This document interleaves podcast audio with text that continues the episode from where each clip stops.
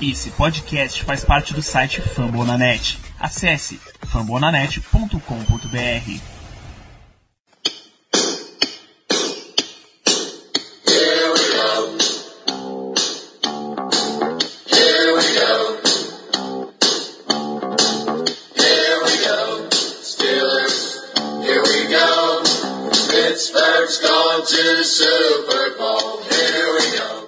bem, pessoal, estamos começando mais um Black Yellow Brasil Podcast, o episódio 114 desse seu podcast preferido sobre o Pittsburgh Steelers para todo o Brasil, direto de fambonanet.com.br, direto do Spotify, do Deezer, do Google Podcasts ou da peninha da Fênix de uma franquia que renasce. Sou Danilo Batista, seu host, apresentador desse programa de hoje, e para fazer esse programa especial, que a gente já vem anunciando que ia fazer um programa especial, tem a especial presença de Ricardo Rezende. Boa noite, Ricardo. Bom dia, boa tarde, boa noite para todos vocês que estão ouvindo mais uma edição do nosso programa. Com muita satisfação que a gente começa a, a trazer mais algumas histórias, curiosidades sobre o Steelers durante a off-season. É, a gente realmente queria que tivesse mais tempo para poder falar sobre esses assuntos, mas a, a temporada da NFL, o período de draft, pré-temporada, enfim, é, é bastante longo e acaba deixando o nosso calendário para esses assuntos bastante curto. Então vamos aproveitar bastante hoje para essa série de programas que a gente está fazendo e esperamos que vocês gostem de conhecer um pouco mais sobre a história do Steelers. Pois é, mas por incrível que pareça, numa off-season que é tão grande, o Super Bowl é em fevereiro e a pré-temporada começa em agosto, é pouco tempo para falar de, para contar a história da equipe. E é com muito orgulho que a gente do Black Yellow Brasil Podcast pode falar isso com muita autoridade, que a gente quase não para no calendário da NFL. Então a gente está procurando sempre estar tá nativa, seja durante o período de draft, seja nesse período, esse ato tenebroso até a pré-temporada, enfim, que a gente gosta, a gente gosta de trazer conteúdo para vocês. Exato. É, para relembrar o ouvinte, no nosso episódio 41, a gente falou sobre a história dos Steelers, desde a fundação da equipe até, curiosamente, a contratação de Chuck Noll. Acho que a gente para em 1970, inclusive. Mas hoje, como vocês já perceberam, a gente vai falar, vai fazer um episódio especial sobre a, a era Chuck Noll no Pittsburgh Steelers. É, diferente de qualquer outro técnico, esse é realmente uma era, é realmente pega a franquia em um ponto e coloca ela num patamar completamente diferente, mas isso a gente vai conversando ao longo do episódio. Então, sem mais delongas, Chuck, Charles Henry No, Charles é um nome muito comum de ser abreviado para Chuck, uh, nascido em 5 de janeiro de 1932 em Cleveland, Ohio. Quem diria que um, um homem de Cleveland seria tão importante em Pittsburgh, rapaz? Uh, a gente pode citar poucas coisas, porque efetivamente poucas coisas são conhecidas da vida deste homem. O mais novo de três irmãos, filho de um açougueiro que faleceu infelizmente para doença de Parkinson, filha de uma florista e a gente pode avançar em toda a história até o ponto em que Chuck Noll era um estudante universitário. Ele chegou à Universidade de Notre Dame com histórico atlético, como running back, como tackle de high school, como um, um All-State, um jogador da seleção do estado de Cleveland, mas um fato muito relevante é que Chuck Noll ele tinha problemas de epilepsia. Tá? Ele teve um caso epilético, uma crise epilética em campo jogando, jogando no Notre Dame. Só uma coisa, Danilo. É, o Chuck Noll ele recebeu a proposta de Notre Dame, mas ele é da Universidade de Dayton. Caceta, ele planejava ir para Notre Dame, mas sofreu um ataque e, e o treinador se recusou a pegar a fazer a contratação, a fazer a aceitar o jogador por lá. Então ele foi para a Universidade de Dayton, Dayton, Ohio, claro. Né? Exatamente, correto. Pois é, então ele jogava como jogador de linha, como linebacker, era um co-capitão do time, mas devido a esses problemas com, com epilepsia, o universo que o cercava, ele acabou sendo se tornando uma pessoa um tanto isolada. Ele gostava bastante de ao sair para qualquer evento, qualquer social e tal, conhecer bem as pessoas ao redor dele, porque quando você tem casos desse tipo, você realmente precisa que as pessoas saibam exatamente o que estão fazendo. Então, isso acabou gerando um pouco de um comportamento meio de isolamento Chuck Noll, ele não era a pessoa mais aberta do mundo, a pessoa mais fácil de lidar do mundo. E também tem essa questão dele ser um pouco isolado, um pouco antissocial, muito devido às origens de sua família, que eram alemães. Então a gente sabe o, a tradição que o povo alemão tem em ser um pouco mais fechado, um pouco mais frio, e isso foi algo que ele levou durante toda a vida dele ao ponto do filho do Chuck Noll comentar que ele conheceu mais o pai lendo o, a bibliografia que foi escrita a respeito do técnico do que na convivência com ele. Então já dá para ver o perfil pessoal do No. Exatamente, é, não era a pessoa mais aberta do mundo. Bom, ele eventualmente continuou jogando várias posições, mas foi draftado para a NFL, foi draftado pelo Cleveland Browns. Então você nota que é um, uma pessoa que ficou bastante na sua região local, né? nascido em Cleveland, estudante em Dayton, Ohio, draftado pelo Cleveland Browns, a escolha número 239 que a época era a vigésima rodada do draft, acho que hoje dará a sétima rodada, draft de 1953. Tá?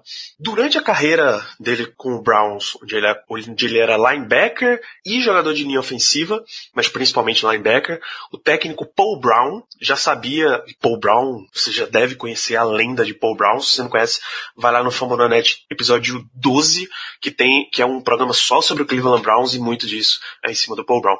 Então, o Paul Brown Brown, que era o treinador, já sabia que ele era, que ele tinha um nível intelectual para o jogo, um futebol IQ, como eles costumam dizer hoje, completamente diferenciado. Ele era um jogador muito acima. Então, ele era o jogador que o técnico chamava para receber a jogada e voltar lá para o huddle e passar para o quarterback. A época ainda era o Otto Graham. Então, às vezes, inclusive, nem precisava ele voltar até o banco para poder pegar a instrução, porque o Paul Brown já sabia que ele tinha mais ou menos uma leitura, ele tinha uma noção geral do que estava acontecendo muito maior. Então, desde a época de jogador, você já tinha um, um, cara diferenciado, como um treinador que incentivava bastante que os seus jogadores fossem mais inteligentes, não só de jogo, como de vida. O Paul Brown já, já era caracterizado por dizer, olha, pensa bem no que você vai fazer depois da sua carreira, porque é uma carreira curta. Eu vou ficar aqui por mais tempo, você vai acabar rapidinho. Você tem, sei lá, 10 anos se você for muito sortudo numa carreira da NFL, ainda mais naquela época, né?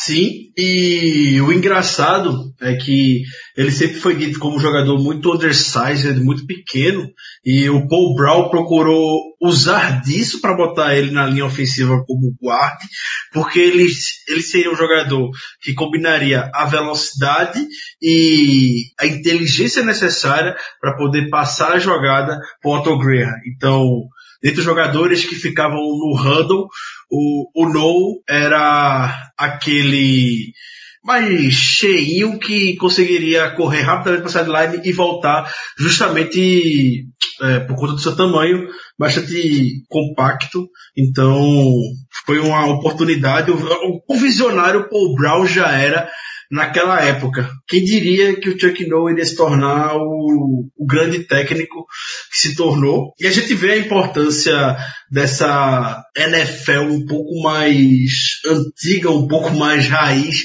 e como desenvolveu ótimas mentes para o jogo sem toda a tecnologia que a gente tem hoje. Na verdade, vale citar aqui que Paul Brown, ele formou, se você pegar aquele conceito de árvore da NFL, acho que metade da NFL ou mais está relacionada diretamente abaixo na árvore Paul Brown. Porque só de você parar e toda a área, toda a parte de. Oh meu Deus, aquela técnica dos passes curtinhos e.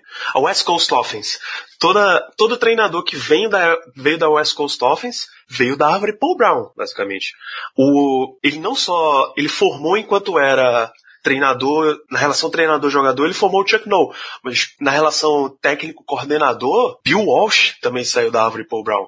Só para citar dois treinadores com cada um quatro títulos. Então você realmente tinha um, um, técnico fabuloso e quando você junta um técnico desse gabarito com um jogador que efetivamente tem vontade de aprender, isso decola e vai muito, muito longe. Só, só para terminar esse lance de árvore de treinador, de certa forma, o Mike Tomlin tá abaixo dessa árvore do Paul Brown. Ele vem do, do Marty Schottenheimer, desculpa, ele vem do Tony Dungy, que foi, foi treinado por Chuck Noll, que vem da árvore do Marty Schottenheimer, que veio lá da árvore do, do Paul Brown também. Então, o fruto não cai muito longe da árvore, não. Bom, uh, com 27 anos de idade, ele acabou se tornando um reserva no Browns, ele perdeu a vaga titular e pediu para se aposentar. Ele já resolveu que continuar jogando não era bem a dele e foi buscar uma carreira de treinador. A expectativa era ele conseguir uma vaga como assistente, pelo menos, na universidade, em Dayton. Mas Dayton não ofereceu uma vaga para ele, para ele ser treinador.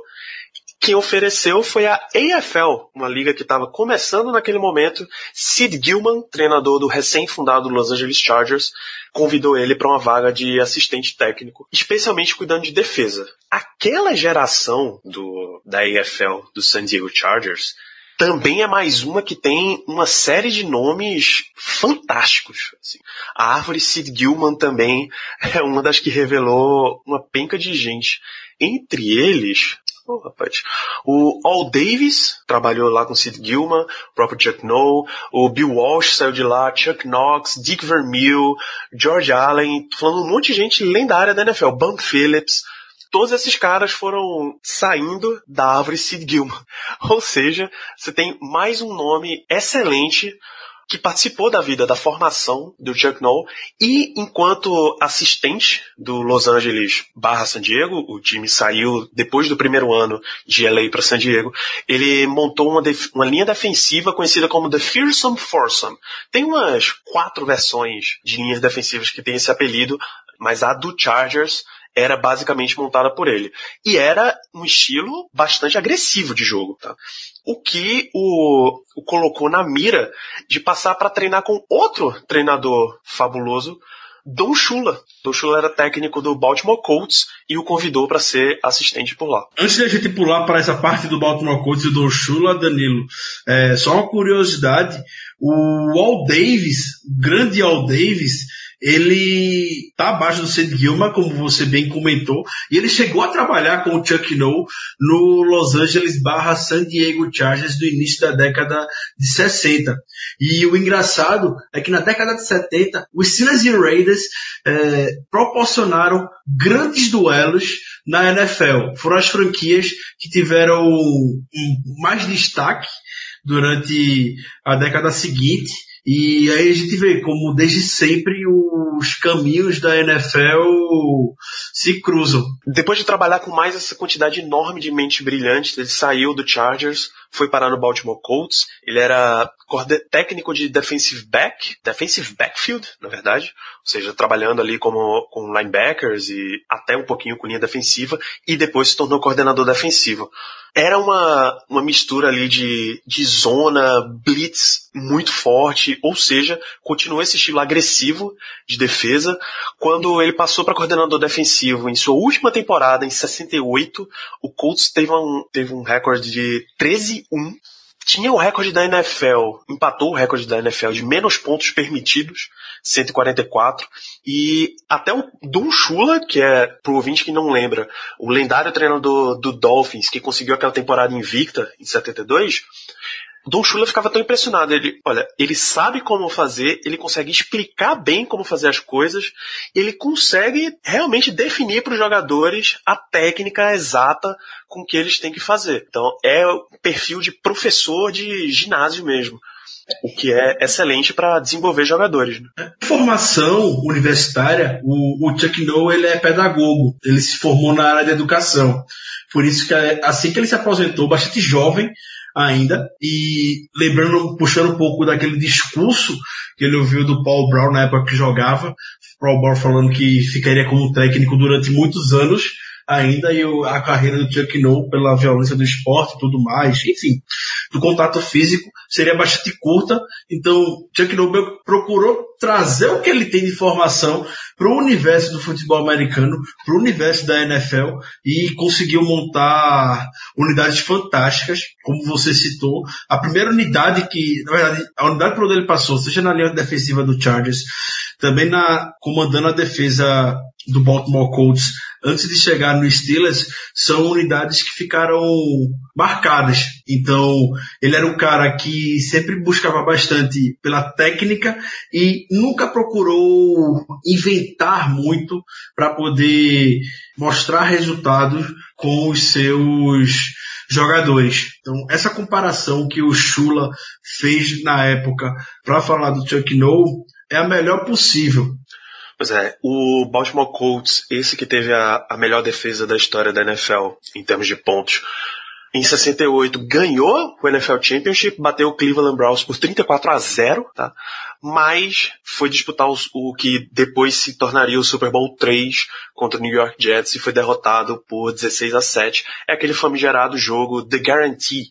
O Joe Namath, técnico quarterback do New York Jets, foi num clube na véspera do Super Bowl e disse: não, pode deixar, o Jets vai ganhar esse jogo, mesmo sendo, mesmo que o Colts seja, era o grande favorito, porque era o time da NFL, eu garanto que o Jets vai ganhar o jogo. E aí ele foi lá e ganhou.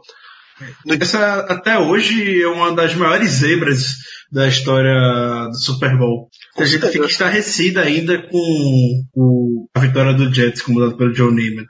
E assim, ouvinte, não é como se o Jets de hoje ganhasse um Super Bowl. É como se a NFL e a XFL fizessem uma fusão e um time da XFL ganhasse do campeão da NFL. É para você ter uma, uma ideia ou a AAF, por exemplo. Você tem uma ideia do tamanho da zebra que era um New York Jets ganhar um Super Bowl.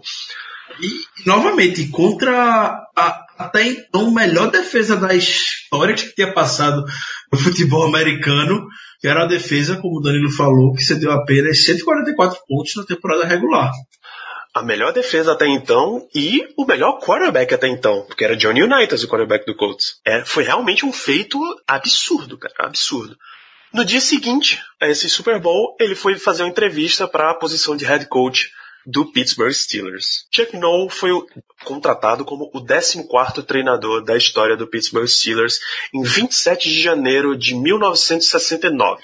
Joe Paterno tinha recebido a proposta, era treinador de Penn State, para assumir o cargo, recusou e o No foi a segunda opção e acabou aceitando a proposta. Ele era o, o treinador mais jovem da NFL naquela época, o que diz muita coisa sobre o padrão Steelers. O Mike Tomlin também foi o treinador mais jovem quando ele assumiu, não é isso? Correto, sim. Mike Tomlin foi o técnico mais jovem quando assumiu. Pois é, o, o Steelers gosta desse mesmo padrão. Eu acho até que o Mike Tomlin foi o treinador mais jovem a ganhar o Super Bowl também. Você tá correto também, perfeito. o Mike Tomlin foi o mais jovem a ganhar. Foi pois é. ameaçado é. pelo McVay esse ano. Pois é, Mike Tomlin a gente deixa para falar depois, mas você nota um padrão na administração dos Steelers. Desde 1969, eles têm esse mesmo padrão de traz um técnico jovem e vamos trabalhar ele por quantos anos forem necessários, porque a gente confia plenamente no que, tá, no que a gente está fazendo.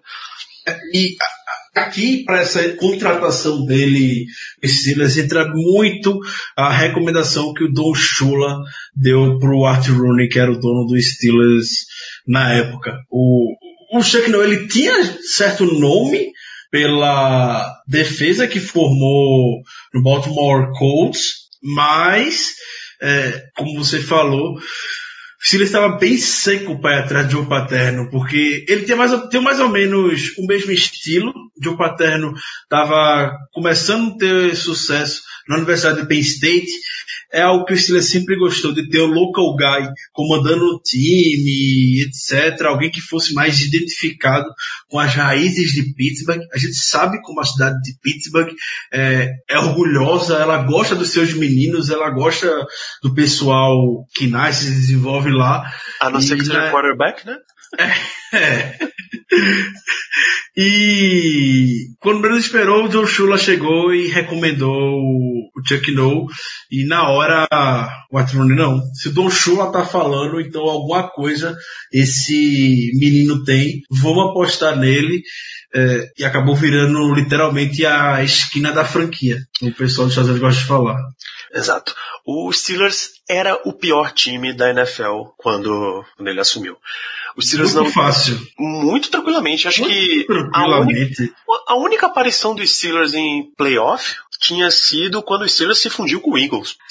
É, se não- sim, sim, vale a pena você ouvir o episódio 41 do podcast, como o Dani falou no início, que a gente fala muito sobre essa fase tenebrosa do Steelers. E é engraçado, e no primeiro training camp, que o Chuck Noll era técnico, é, no final do primeiro dia, ele chegou em casa, onde estava hospedado, foi falar com a esposa e disse que aquele era o pior time de futebol americano que ele já tinha visto na vida e falou: se preparem, a gente vai ter muito trabalho aqui. Curiosamente, era pra ele dizer, olha, não vai, não vai durar muito não, porque vai ser muito difícil rebater, mas ele só disse teria muito trabalho, veja só que curioso. É, no- O, o episódio 75 do podcast, a gente falou sobre o Joe Green. E só dando uma palhinha, no primeiro training camp do Joe Green, que foi em 1969, primeiro ano do Chuck Noll, é, o Joe Green era tão absurdo que por mais que fosse uma escolha criticada na época, ele dominava já contra a linha ofensiva. Ele já chegou basicamente sendo o melhor jogador dos Steelers, para você ver o nível que era o time naquela época. Um rookie até então desconhecido, extremamente criticado por toda a imprensa de Pittsburgh por ter sido selecionado no draft, já chegou dominando tudo. Pois é, e Joe Green foi o primeiro jogador draftado pelo, pelo Chuck Noll, foi a escolha de primeira rodada, assim que ele assumiu em 1969. Com esse perfil professoral que ele tinha, Ricardo mencionou a formação de pedagogo, o Don Shula já disse que ele era realmente um cara de sala de aula mesmo. O training camp, os primeiros treinamentos dos Steelers eram voltados a, a detalhe. Ele realmente era um técnico absolutamente meticuloso.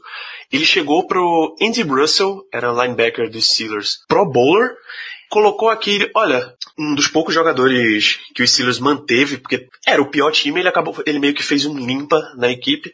Olha, eu quero que você, quando você for se posicionar, coloca teu pé direito duas polegadas para direita, para fora, assim, e uma polegada para trás. Só isso. E aí você pode jogar como você joga. Como assim? É, só isso? É, é só isso. E realmente, esse nível de detalhe melhorou o nível de jogo do Andy Russell. Era, e trabalhou bastante coisas fundamentais como a saída de três pontos. O jogador tá apoiado nas duas pernas e com a mão no chão. Coisas que profissionais deveriam saber já, mas mesmo assim, com pequenas correções, isso foi adaptando. Não precisa dizer que, a partir desse ponto, o poderio dos linebackers virou uma marca do Pittsburgh Steelers. A linhagem de linebackers dos Steelers vem e é enorme, é realmente enorme.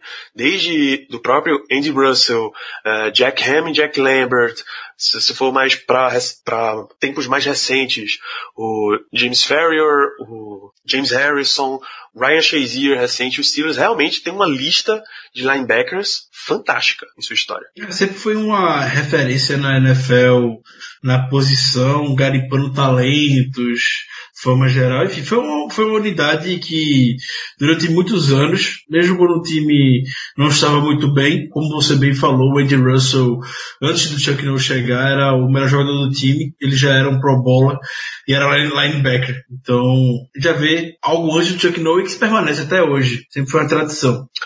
E uma, uma tradição que, um, era possível cumprir na época, mas que ainda se mantém até hoje nos Steelers, e dois, que acabou sendo muito bem feita, era de montar equipes por draft. Época, naquela época, a free agency ainda não, não era como a gente conhece hoje, não existia salary cap. Então, basicamente, quando você draftava um jogador, você tinha poder sobre ele enquanto você quisesse. E assim, grandes equipes foram formadas, e assim, o Pittsburgh Steelers foi formado. Mas o Steelers em, em especial conseguiu muito rápido reverter, reverter a sua história. Saindo do pior time ali de 60 e 69, 68, 69, 70, uh, o Steelers teve a primeira escolha de 70, porque o, o Chuck Noll ganhou o seu primeiro jogo no comando e perdeu todos os outros 13 da primeira temporada, porque realmente era um time muito, muito ruim. Ainda estava em, em, processo para poder subir. A primeira escolha geral do draft de 1970 é o cara que, apesar do, do grande sucesso, era o grande conflito dentro do Pittsburgh Steelers, é o quarterback Terry Bradshaw a gente vê as coisas que acontecem hoje, de que é inédito, mas essa, esses conflitos, ter jogador um pouco mais complicado, e a gente já comentou sobre isso em episódios anteriores de podcast, sempre aconteceram. Então, de fato, o No sempre disse que o Bradshaw foi o maior desafio da carreira dele, porque o relacionamento dos dois era bem complicado e ao ponto, veja como as coisas são, ao ponto do Terry Bradshaw querer ser trocado. O Terry Bradshaw teve um momento de, que, de pedir para ser trocado porque não aguentava trabalhar com o estilo do Chuck Noll. Terry Bradshaw, caso você não saiba, bem ouvinte, ele era muito estrelinha, ele era um jogador que tra traía, trazia os holofotes para a equipe, não é à toa que ele se aventurou até como ator. Enfim, era é, o próprio Terry, Terry Bradshaw hoje, apesar dele ser um pouco doido da cabeça, mas hoje ele fala que se arrepende do jeito que ele era na, naquela época. Então, é, jogador assim, só para ficar reflexão, sempre vai ter. Então, vai do quarterback como Terry Bradshaw até algum jogador que a gente tem enfrentado alguma situação semelhante recentemente. É, ele era o, o perfeito contraste para o Chuck Noll, diferente de parcerias é, bem sucedidas que você vê na NFL, como John Montana e Bill Walsh, como Big Ben e Mike Tomlin, como Tom Brady e Bill Belichick. Esses dois eram bem opostos, tá? O, enquanto o No tinha todo esse perfil intelectual, gostava de desenvolver o intelecto dos seus jogadores, como o seu antigo treinador Paul Brown já tinha feito com ele, é, gostava de efetivamente estudar e ampliar o seu conhecimento. Terry Bradshaw era um cowboy. Era o cowboy que queria estar nos holofotes do rodeio. É isso. Quando ele veio da Louisiana para Pittsburgh, imagina a diferença de você ser estrela de Louisiana Tech, basicamente New Orleans, que eu muito provavelmente vou errar a cidade de Louisiana Tech, mas imagina a diferença de ser uma estrela do universitário para ir morar em Pittsburgh. Ah, é em Ruston, Louisiana, na verdade. Morar em Pittsburgh no pior time da NFL. Então, o conflito ali aconteceu muito pesado. Era o tempo enquanto todos os outros jogadores eles recebiam duro, mas orientado e curto, curtas instruções, curtas informações, o Terry Bradshaw tinha que ser o tempo inteiro colocado na linha. Era o tempo inteiro para manter ele no foco, para manter ele realmente prestando atenção no que estava acontecendo. Era um esforço que o Chuck Norris sempre falava que ele não não, não, não, precisava, não tinha para que ele despender o esforço para botar o, o, Terry Bradshaw na linha. Pois é. Inclusive, é, essa, esses conflitos ficaram famosos perante a imprensa, mas nem o Chuck Noll revelava muita coisa, ele, ele realmente não dava muita entrevista. Tem uma, tem uma entrevista que ele fala, um repórter perguntou para ele, ah, você assistiu essa partida agora entre New England e Oakland? Ele, assisti. E o que, que você achou? Olha, nem te interessa o que eu achei, e eu normalmente não, não falo isso em público não, então pouco importa. É, é inevitável quando você vê uma entrevista do Chuck Norris você lembrar do que o Bill, Bill Belichick faz atualmente. É muito parecido. O, estilo dos dois é, é bastante parecido. É, é incrível isso. É. A diferença é que Bill Belichick faz tudo isso com uma cara de extremamente aborrecido. Tipo, nossa, aqui tô eu de novo, dando entrevista de novo pra essa galera. Claro que Bill Belichick deveria, deve passar por uma carga de presença de mídia muito maior do que Chuck Noll fazia no, nos anos 70. Mas o, o ele pelo menos tá com, tá com uma expressão relaxada, sabe? Não tá em guerra constante contra a mídia como parece que o Belichick tá. Mas enfim, teve todos esses conflitos, mas o Steelers foi se construindo numa franquia efetivamente poderosa. Quando no começo dos anos 70, os Steelers conseguem draftar em várias, numa sequência muito forte o Terry Bradshaw, Franco Harris, e o famigerado draft de 74 com Lynn Swan, John Stallworth, Jack Lambert e Mike Webster, os quatro, todos Hall da Fama. Nenhum outro draft nenhuma outra equipe teve mais do que dois Hall of Famers na mesma classe. Então, o Steelers acabou se tornando um time muito poderoso. Foram nove Hall of Famers selecionados pelo Steelers em seis temporadas. Isso é um absurdo o Chuck Noll tem muito crédito nisso, mas é importante a gente lembrar é, do Bill Nunn Jr. O Bill Nunn era, foi um olheiro bastante famoso do Steelers e ele também, lembra que o Chuck Noll revolucionou a, a parte um pouco mais didática do jogo, propriamente dito, o Bill Nunn revolucionou a forma como o scout do draft é feito. O resultado a gente vê aí com o volume de Hall of Famers que o Steelers conseguiu e o sucesso que a equipe teve na década de 70 com esses jogadores. Pois é, foi muito bem construído e aí o Steelers realmente saiu, saiu do limbo e nasceu especialmente numa. O Steelers começou a ser um time de playoff, e especialmente em uma partida de playoff, que foi em 72, playoffs da AFC de 72, os Steelers recebendo o Oakland Raiders no Three Rivers Stadium, um passe do, do Terry Bradshaw que foi desviado pela defesa de Oakland, mas caiu milagrosamente nas mãos de Franco Harris para touchdown e assim o Steelers venceu a partida. É uma das maiores jogadas da história da NFL. Tem muita controvérsia, mas enfim, efetivamente colocou o Steelers no mapa da NFL. Você nota que uma equipe que foi fundada em 33 só realmente tinha bom nível em 72. Foram muitos anos no limbo, a gente já, já conversou bastante sobre esse tempo. E o cara que cunhou esse termo, a recepção imaculada, é Myron Cope. Ele é vi, se você assistiu o, documentário Football Life do Chuck Noll, você vai ver Myron Cope falando sobre essa época. Myron Cope, se você não, não sabe de quem eu tô falando, é o homem que é o broadcaster que criou a Terrible Towel, o grande símbolo da torcida dos Steelers.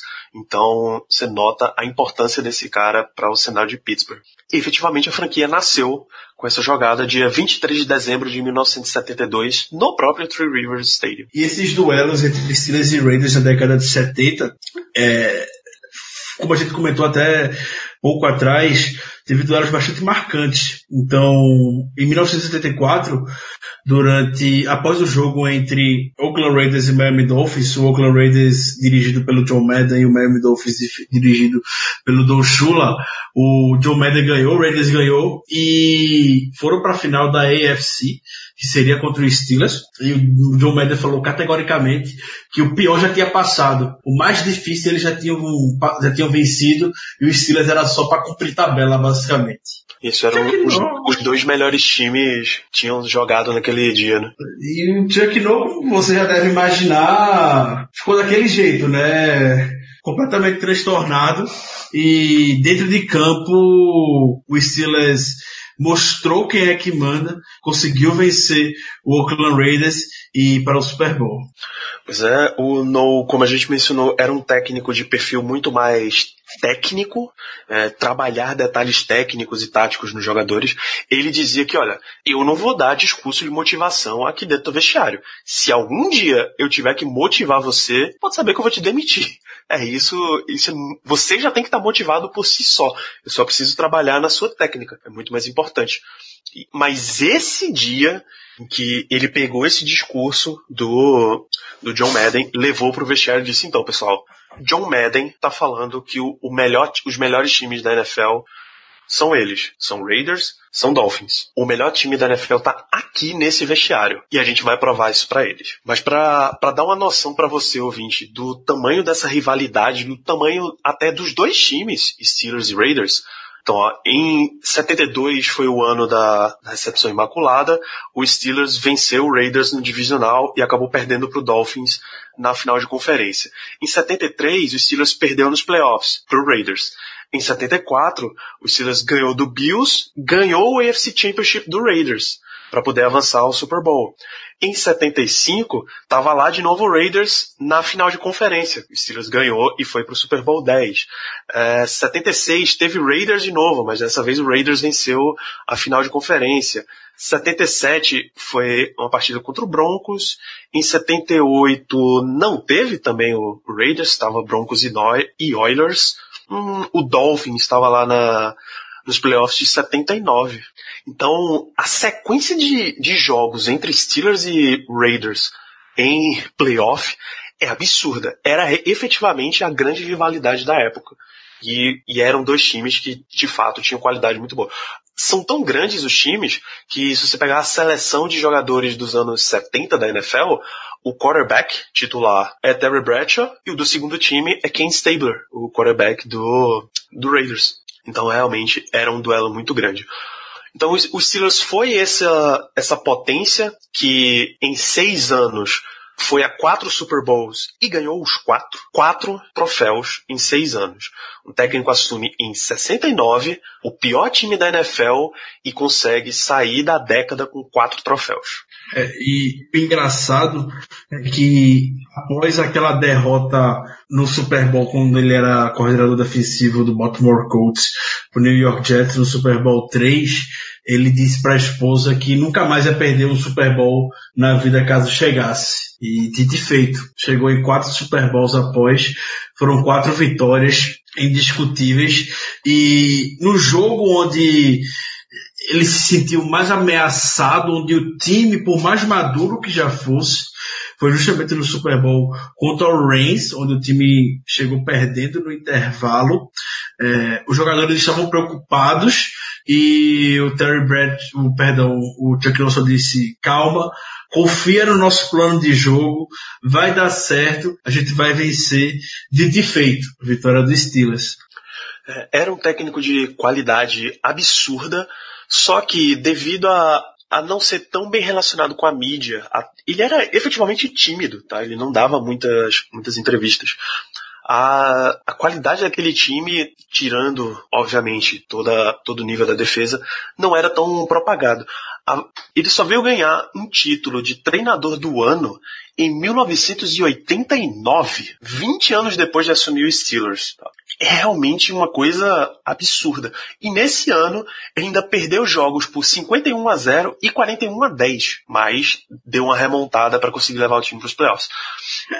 E, e, é uma coisa que até o Dan Rooney chegou a comentar em determinado momento que ele sentia falta do pessoal citar mais o Chuck Noll entre os grandes técnicos da NFL. Não que ele não seja, né?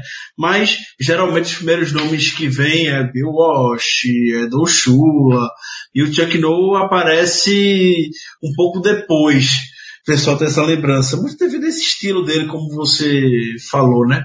Era um dos mais carismáticos que a imprensa sentava para poder tomar um café. Era um treinador efetivamente tão pouco midiático que, mesmo depois de ser campeão de Super Bowl algumas vezes e tal, ele ainda recebia cartas que no remetente, no lugar de Chuck No, estava escrito Chuck Knox, que era um outro treinador da NFL também da mesma época.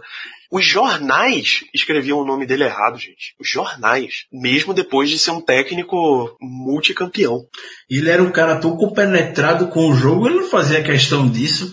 É um cara tão que sentia tanto o jogo que sempre ao final da temporada a esposa dele disse que ele ficava literalmente, infelizmente, em um estado de depressão, depressivo, porque não tinha mais o trabalho dele, ele teria que ser forçado a ficar em casa por um tempo, ele não teria que respirar mais o futebol americano.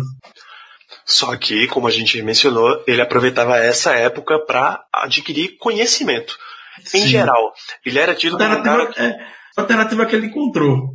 Pois é, não era um cara que só queria, que era curioso sobre coisas. Ele queria realmente saber o que tinha ali. Então, se ele queria saber um pouco mais sobre vinho, ele mergulhava completamente numa vibe de enólogo, assim.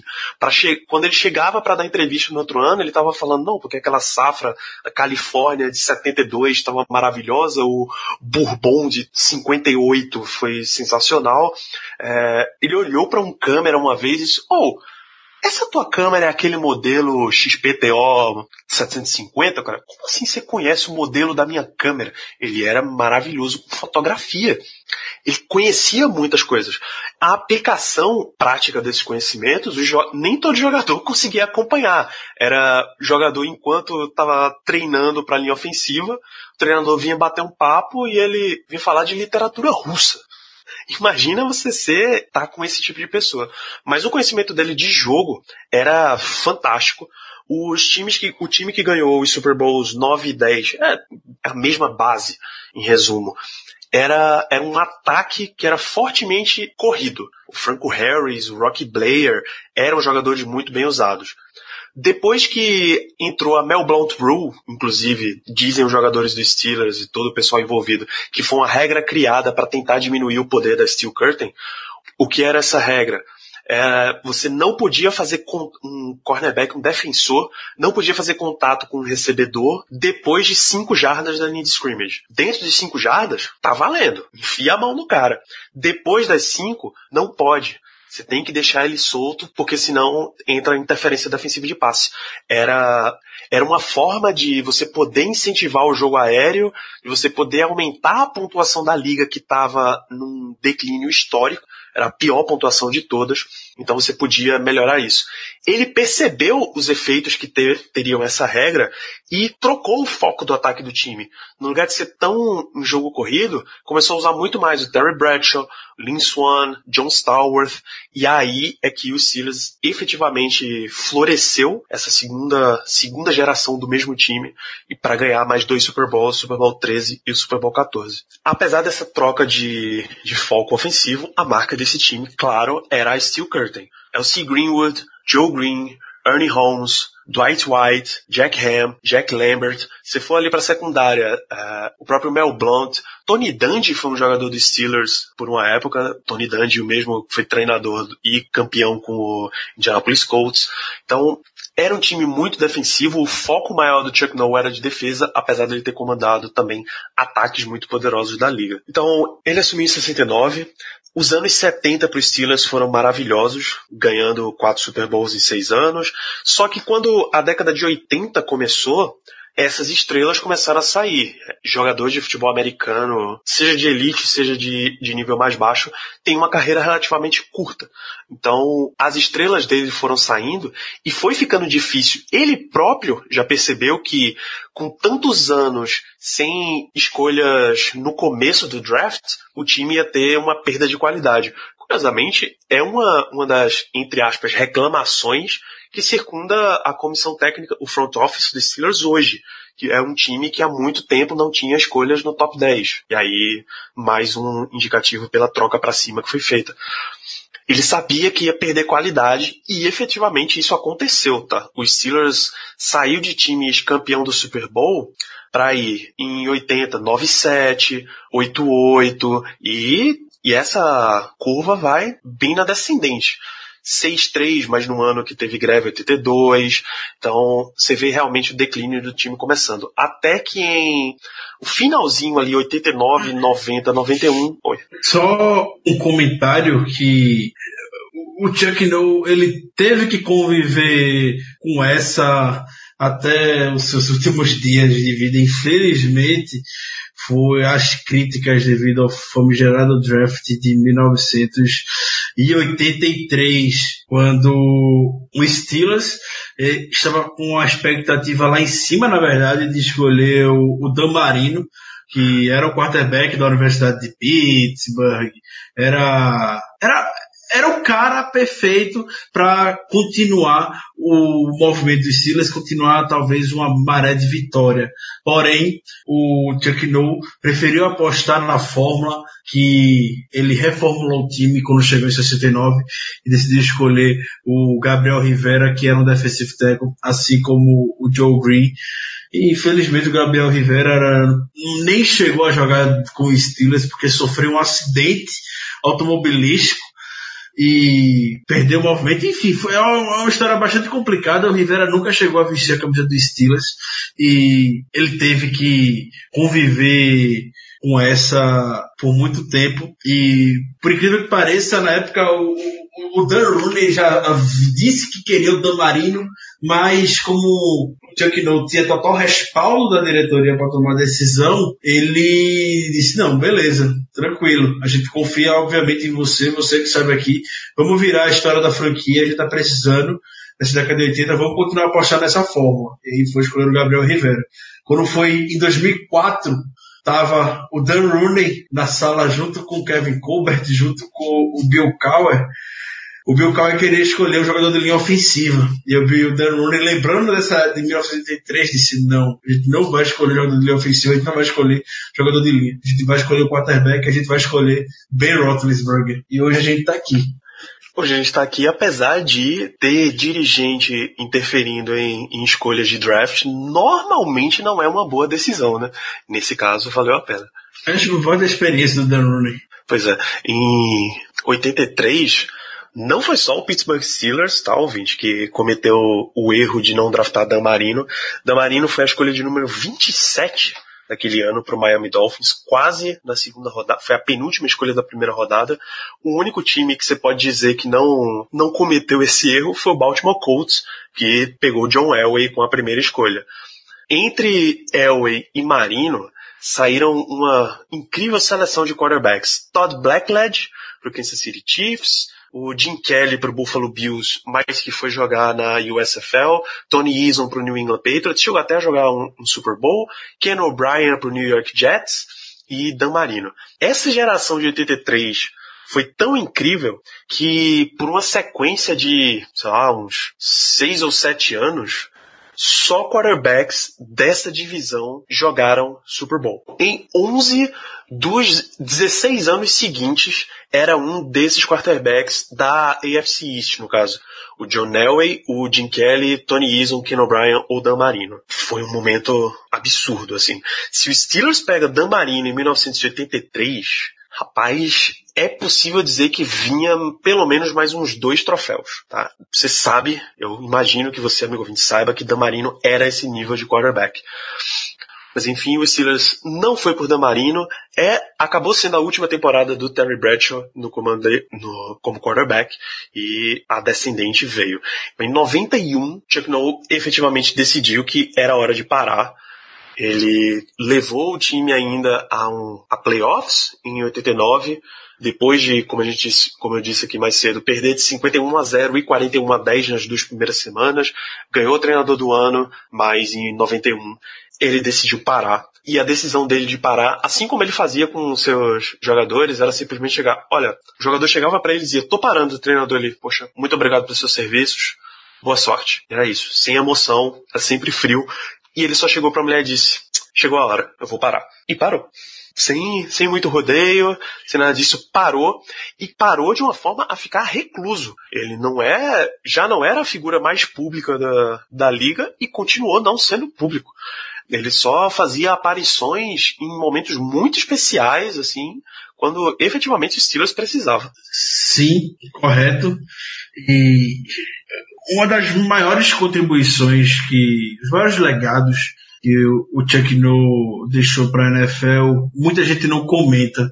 E eu sendo muito honesto, sendo muito sincero com você, amigo ouvinte, era uma parte da história que eu também não conhecia, pude descobrir estudando para poder estar tá gravando esse episódio para vocês.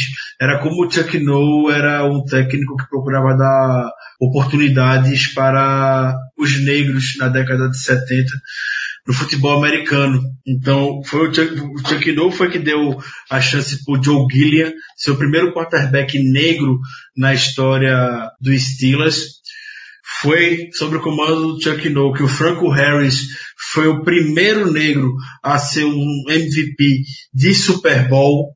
Foi o Chuck Noll a primeira pessoa que deu um cargo de assistente na NFL a um negro, que foi justamente o, o Tony Dungy no início da década de 80. O Low desenvolveu o Dundee para ele ser o primeiro head coach negro na história da NFL. Por consequência, alguns anos depois, o, Chuck, o, o Tony Dungy foi o primeiro técnico negro a ser campeão de Super Bowl. E por coincidência ou não, a gente pode falar, entrar mais nesses detalhes no episódio sobre Mike Tony, foi o, o Tony Dungy que abraçou o Tony na época do Tampa Bay Buccaneers. Então, a rápida curiosidade, o Tony, no, durante aquela época, ele chegou a passar um pouco de necessidade e ele morou com o Tony Dungy. O Tony abriu as portas da casa para o Mike Tony e para a esposa dele morarem, enquanto estava passando, se recuperando dessa fase complicada. E hoje pode ver o sucesso que o nosso HC, nosso head coach, tem na liga. Fica essa curiosidade para vocês também. É, não podemos dizer que não é inclusive coincidência. O, o antigo colega de, de comissão técnica de Chuck Noll, Al Davis, também foi outro cara muito famoso por dar muitas oportunidades a negros. Acho que o primeiro treinador afro-americano foi no Oakland Raiders foi o Art Shell? É, é, eu comentei que foi o Tony Dungy, mas não foi o Tony Dungy, não. O Tony Dungy foi o primeiro técnico negro a ganhar um, o, um, Super Bowl. Super Bowl. E também foi o primeiro a ter um cargo de assistente, mas não de head coach. Só corrigindo. Isso. Salving, ou foi Art Shell ou foi Tom Flores, agora, agora a memória me falha. Mas o Raiders também teve esse papel muito importante no, em começar a ter treinadores afro-americanos treinadores, acho que nem dá pra dizer de minoria, mas de afro-americanos no comando do, da equipe. Não à toa pro, pro Pittsburgh Steelers existe a, a Rooney Rule, né? É, era um time que dava oportunidades, principalmente por princípios do Chuck Noll, da, do Art Rooney, de que você deveria entrevistar. E aí tem a, a Rooney Rule, que para todo cargo de comando, ou seja, general manager, head coach, você tem que entrevistar posições, pessoas em posições de minoria. Geralmente eles fazem com, com afro-americanos porque tem, tem mais envolvidos no jogo. Né? Como, homem, como homenagens a Chuck Noll, o campo onde Steelers faz os seus treinamentos em Latrobe, no St. Vincent College, é chamado de The Chuck Noll Field. Durante mais de 40 anos já que o Steelers faz todo o seu training camp por lá. Ele recebeu as honras do Heinz, no Heinz Field em 2007, apesar de ter sido um treinador no Three Rivers Stadium. E uma das ruas de Pittsburgh é, é a Chuck Nollway, batizada também depois que o treinador faleceu. Não, meu Deus, não foi depois que ele faleceu. Ele veio a falecer em 2014 e em 2011 ele recebeu a homenagem da, da cidade de Pittsburgh. Infelizmente, é uma, é uma coisa muito dura. A, a causa de morte de Chuck Noll foram, foram causas naturais, mas ele vinha sofrendo de Alzheimer. Alzheimer, problemas cardíacos, problemas de coluna.